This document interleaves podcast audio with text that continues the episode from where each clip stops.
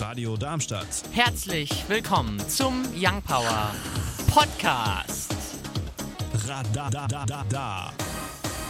Schön, dass du eingeschaltet hast hier auf der 103,4 MHz oder im Web www.radiodarmstadt.de. Hier heute bei Young Power mit mir, dem Paul. Mir, dem Gaston. Und mir, dem Leon. Ja, und wir gucken mal, wo uns heute unsere Reise bei Young Power hinführt, nämlich unter anderem zur europäischen Datencloud.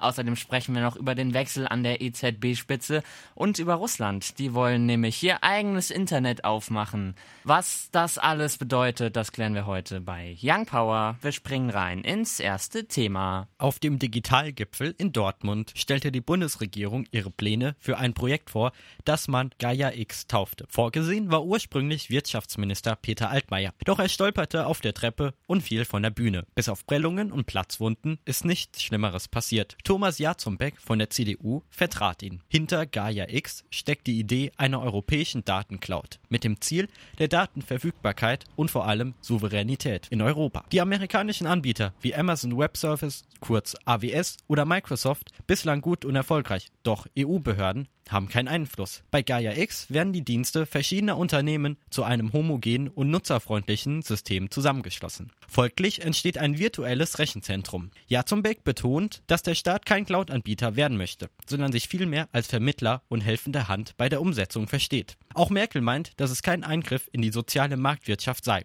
Denn jeder, der die Philosophie der Bundesregierung teilt, ist willkommen. Die Gründung der Europäischen Genossenschaft ist für Frühjahr 2020 angedacht. Der Live-Betrieb startet planmäßig Ende nächsten Jahres. Bekannt zur Finanzierung ist nur, dass Haushaltsmittel genutzt werden, jedoch nicht, in welcher Höhe. Was hältst du denn davon, Gaston? Also das, das Projekt an sich finde ich super, weil wir haben hier ja hohe Sicherheit, also Datenschutzmaßnahmen, die auf der einen Seite natürlich für den Endverbraucher gut sind, aber natürlich auch viel Arbeit erfordern, wo es dann die amerikanischen einfacher haben. Wo ich mir dann überlege, ja, der Altmaier ist, wie- ist gestürzt und wenn ich mich, mich dann zurückerinnere, dann hat man die ganzen Sachen hier, Merkel hatte Zitteranfälle und sowas. Und dann, dann überlegt man sich manchmal schon, sind unsere Politiker nicht alle ein bisschen zu alt? Also das ist jetzt meine Meinung. Ich, ich denke, wir brauchen vor allem bei so einem Thema, das auch nicht nur alte Menschen ansprechen soll, sondern halt auch verbleiben soll und wo jetzt auch die Jugend mitarbeiten sollte, denke ich mal, dass da jüngere Leute auch eingebunden werden. Aber das gilt, denke ich mal, generell für die Politik. Also ich halte das Projekt für eine ganz gute Idee. Allerdings müssen die sich da echt ranhalten, weil bisher es gibt Amazon und Microsoft oder wer auch immer, jegliche Cloud-Anbieter sind halt schon um Ja- Jahre voraus und die müssen sich halt echt beeilen, das einzuholen, damit es eben auch attraktiv wird, dann eine europäische Lösung zu nutzen nicht einfach aufgrund der Kenntnisse dann amerikanische Dienste zu gebrauchen.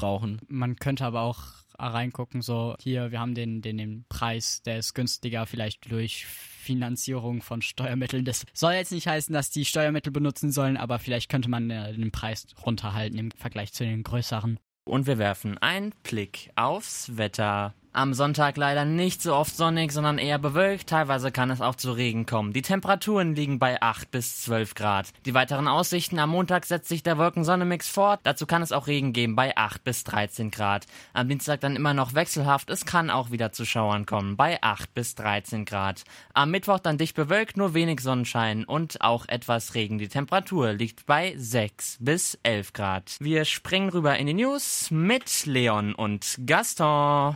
Mit dem heutigen Tage tritt Französin und Juristin Christine Lagarde, die Nachfolge von Mario Draghi, an der Spitze der EZB an. Zuvor war sie als Chefin des Internationalen Währungsfonds aktiv. Trotz Führungswechsel wird die bisherige Geldpolitik wie Anleihekäufe oder Negativzinsen allem Anschein nach für einen ungewissen Zeitraum bestehen bleiben. Hinzu kommt das anhaltende Brexit-Chaos sowie diverse Handelskonflikte. Im Gegensatz zu ihrem Vorgänger fordert Lagarde den Diskurs ein. So sagte sie, wenn sich alle ständig einig sind, kommt man nicht vorwärts. Darüber hinaus möchte sie auf Bürger und Bürgerinnen zugehen. Wie das Zitat Good leadership is about listening to all voices, not just expert voices, but all voices verdeutlicht. Während dem zweitägigen Besuch von Merkel ist einiges passiert. So versicherte Merkel zwei, eine Milliarde Euro Investition für Indien binnen fünf Jahren. Dieses Geld soll in nachhaltige Mobilität investiert werden. Ein Beispiel sind E-Busse oder aber auch die von ihr besuchte Metrostation, welche vollkommen aus eigener Solarstromproduktion läuft. Von dort fahren dann auch elektrische Rikschas, um die letzte Meile zu überbrücken. Merkel sieht aber auch an anderen Stellen große Investitionschancen, wie im Hochgeschwindigkeits Zugverkehr. Ebenso möchte sie es einfacher machen, Fachkräfte nach Deutschland zu holen. Das soll möglich werden, indem das Visa-Verfahren vereinfacht werden soll.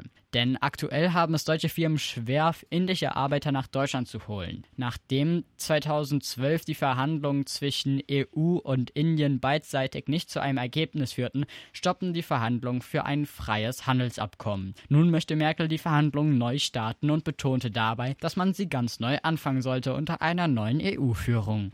Außerdem sagte sie, sie habe viel mit dem indischen Ministerpräsidenten über dieses Thema gesprochen. Bei dem einem Abendessen am vorherigen Tag besprach sie ebenso ebenso noch das Problem mit Pakistan und Kaschmir. Ebenso am Tag zuvor sprach sie mit Frauen über Frauenrechte und Gleichberechtigung, welches sie auf einer Konferenz nochmal ansprach. Als sie Fragen bekommen hatte nach den Problemen in ihrer Partei, sagte sie, in einer Demokratie muss man auch Kritik aushalten können. Twitter-Chef Jack Dorsey möchte politische Werbung auf seiner Plattform verbieten. Stattdessen soll die Reichweite für politische Botschaften verdient aber nicht gekauft sein. Auch wenn der Impuls der anstehenden Präsidentenwahl gewidmet ist, so gilt das Verbot weltweit. Die Konkurrenten Facebook und Google geraten nun in Erklärungsnot, es Twitter gleich zu tun, denn sie verdienten über 430 Millionen US-Dollar am US-Kongresswahlkampf. Schon in der Vergangenheit untersagte der Kurznachrichtendienst den Staatsmedien RT oder Xinhua gesponserte Inhalte aufgrund von Propaganda zu erstellen. Mehr Informationen folgen Mitte November. Sieben Tage später, am 22.11., tritt die Richtlinie in Kraft. Bis zu dem Zeitpunkt muss eine eindeutige Grenze definiert werden. Wenn Politiker nicht mehr werben dürfen, wie werden denn parteinahe Medien behandelt? Uns findet ihr auch auf Instagram und Twitter Young Power Radar. Homesick Declan J. Donovan, ja, den haben wir letzte Woche vorgestellt in der Young Power Neuerscheinungsrubrik. Auch diese Woche stellen wir wieder einen vor um 10 vor 6. Ja, normalerweise stellen wir immer um 10 vor 6 einen neuen Song vor in der Young Power Neuerscheinungsrubrik. Jetzt haben wir schon 54, soll aber nicht uns daran hindern, dass wir einen neuen vorstellen. Nico Santos hat einen neuen. Play with Fire. Wir sind noch nicht müde und haben deswegen für euch noch ein Thema vorbereitet. Heute wurde in einer Lesung für ein neues Gesetz gestimmt. Dieses Gesetz sieht vor, dass das russische Kommunikationsministerium mit der Aufsichtsbehörde Roskomnadzor Richtlinien für eine neue digitale Infrastruktur erarbeitet. So ist es nun in Kraft getreten. Putin sprach bereits im Mai bei der Unterzeichnung des Gesetzes von der nationalen Sicherheit. Es soll noch mehr zensiert werden als jetzt schon, wo beispielsweise die Internetseite des Kremls Gegner Mikhail Korodowski, welche in Russland nicht aufgerufen werden kann. Kritik hagelt es auch bei der schwammigen Formulierung, welche erlaubt, Nachrichten zu blockieren, aber auch das gesamte Internet abzuschalten. Menschenrechtler reden von einer möglichen Massenüberwachung, denn es soll möglich sein, das russische Netzwerk vom Rest der Welt abzukoppeln. So besagt dieses Gesetz ebenfalls, dass die Regierung die Daten zentral kontrollieren können muss. Russland wird darauf hingewiesen, die Meinungsfreiheit zu achten, welche Russland bei der Europäischen Menschenrechtskonvention unterschrieb. Es soll nur eine Reservestruktur geschaffen werden, mit mehr Sicherheit, behauptet der Chef des Ausschusses für Informationspolitik in der russischen Staatsduma, Leonid Levin. Das autonome Netz soll auch nur im Fall einer Bedrohung von außen genutzt werden. Was ist das für ein Ding? Wer hat sie gesehen? Was sind das für Kosten? Unbekannt, fragte der Oppositionspolitiker Sergei Ivanov. Ihm wurde geantwortet, dass man mit 20 Milliarden Rubel rechnet,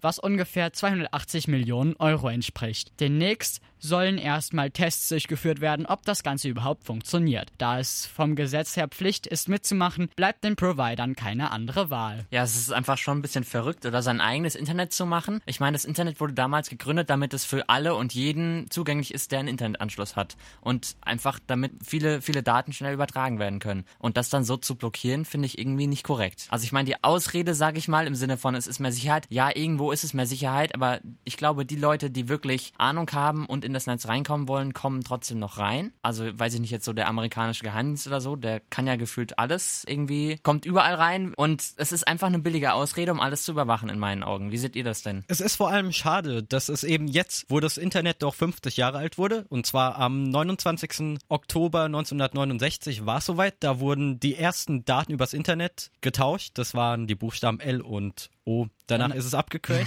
Also ich finde es einfach nur schade. Was ich gut finde, dass die ein Kommunikationsministerium haben. Da könnte man sich mal ein Beispiel nehmen. Aber ansonsten, die Frage ist, wenn man sich vom Internet, also vom World Wide Web abkoppelt, hat man dann nicht quasi einfach nur ein gigantisches Intranet? Wie ein firmeninternes Netzwerk einfach. Da dürfte man doch eigentlich gar nicht mehr so richtig zu einem zugreifen können. Ja, es ist halt von beiden Seiten blockiert. Also die ganzen Länder außerhalb Russland können dann nicht mehr auf das Netz zugreifen und wissen nichts mehr über Russland. Und die Leute, die in Russland sitzen, wissen nicht mehr, was außerhalb passiert. Das heißt, eigentlich profitiert nur die russische Regierung davon, könnte man so sagen. Es ist Putins digitale Mauer, könnte man ja fast sagen. naja, man muss halt diskutieren, ob es ist besser, auf ähm, eine echte Mauer zu haben oder eine digitale. Ich glaube, beides kann gefährlich werden. Und wir springen rein ins dritte Thema für heute. Die oppositionelle Labour-Partei hatte gesagt, dass wenn sie gewählt werden, dass sie dann ein Verbot für Fracking durchsetzen werden.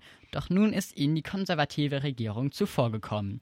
Denn seit heute gibt es eins von der Regierung ein Moratorium für Fracking, welches mit bisher keiner zeitlichen Begrenzung zu beachten ist. Solange keine neuen überzeugenden Beweise für die Unbedenklichkeit von Fracking gebe, werde die britische Regierung keine neue Fracking-Projekte bewilligen. Da Moratorium für die meisten kein alltägliches Wort ist, hier nochmal eine kurze Erklärung. Ein Moratorium ist eine Art Pause oder besser gesagt ein Aufschub, der in diesem Fall gesetzlich angeordnet ist. Ein Moratorium kann aber auch vertraglich sein. Dieses Moratorium gilt mit sofortiger Wirkung und muss von allen eingehalten werden. Die Anordnung kam von der britischen Umweltministerin Andrea Leadsom. Sie hat nach eigener Aussage die Entscheidung aufgrund eines Berichts der Öl- und Gasaufsichtsbehörde OGA gefällt, welche seismische Aktivitäten in der Nähe des Frackinggebiets Blackpool bei Lancashire gemessen hatte. Es sollen Erdbeben mit einer Stärke von 2,9 auf der Richterskala gewesen sein. Leadsom sagte ebenfalls, nach der Prüfung des OGA-Berichts ist klar, dass wir weitere inakzeptable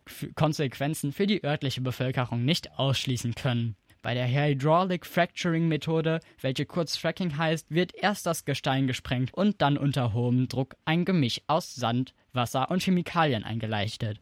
Durch diese Risse steigt das Gas nach oben. Doch das Problem vieler Leute ist, dass nur ungefähr die Hälfte der Flüssigkeit wieder hochgepumpt wird. Außerdem kann es durch altes oder poröse Rohre Flüssigkeit in das Grundwasser gelangen und es verschmutzen. Denn Stoffe wie das krebserregende Benzol sind in diesen Flüssigkeiten enthalten. Schätzungsweise sollen 90 Billionen Kubikmeter Erdgas dort unten lagern. Das sind umgerechnet 24 Billionen Schwimmbäder. Damit könnte Großbritannien ihren Gasbedarf mehr als 1000 Jahre versorgen.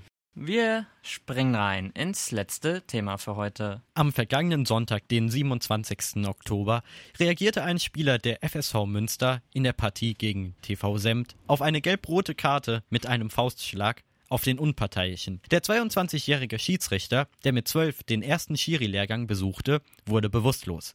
Man flog ihn per Hubschrauber ins Krankenhaus. Es kam zum Spielabbruch. Amateurschiedsrichter sind in der Regel ehrenamtlich aktiv und erhalten pro Sonntag lediglich eine symbolische Aufwandsentschädigung in Höhe von 22 Euro. Ohne Assistenten oder technische Hilfsmittel aus dem Profisport sind Fehleinschätzungen möglich. Doch es ist bedenklich, dass Unstimmigkeiten immer häufiger in verbale oder körperliche Attacken übergehen. Der Hessische Fußballverband, kurz, zieht Konsequenzen aus dem Vorfall und stellt nunmehr keine Schiedsrichter für Partien der FSV Münster bereit, wodurch ein Spielbetrieb unmöglich ist. Der Verein hat seine Mannschaft für die aktuelle Saison abgemeldet, den betreffenden Spieler ausgeschlossen und lebenlanges Hausverbot erteilt. Obendrein folgt eine Anzeige wegen Körperverletzung krass. Ich finde es verrückt. Wieso macht man sowas? Ich meine, es ist verständlich. Man stört sich, wenn es stört einen, wenn man, wenn der Schiedsrichter vielleicht eine Fehlentscheidung in den eigenen Augen macht oder wenn man es nicht einsehen will. Aber ich finde, das ist viel zu eine Reaktion, die viel zu übertrieben ist, denke ich. Ja, es ist halt einfach so. Ich meine, wenn man dann wütend ist auf eine Fehlentscheidung, okay. Aber dann schießt man einen Ball weg oder was weiß ich, beschwert sich irgendwo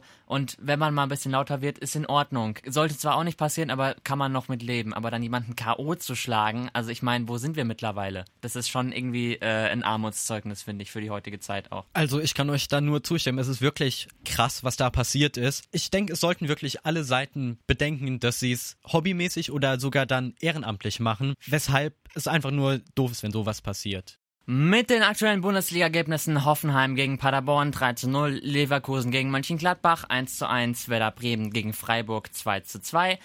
Eintracht Frankfurt, ja, gegen den FC Bayern geht's 5 zu 1 aus. Leipzig gegen Mainz 05 8 zu 0, also viele hohe Ergebnisse heute. Nicht so hoch war der BVG gegen Wolfsburg 3 zu 0.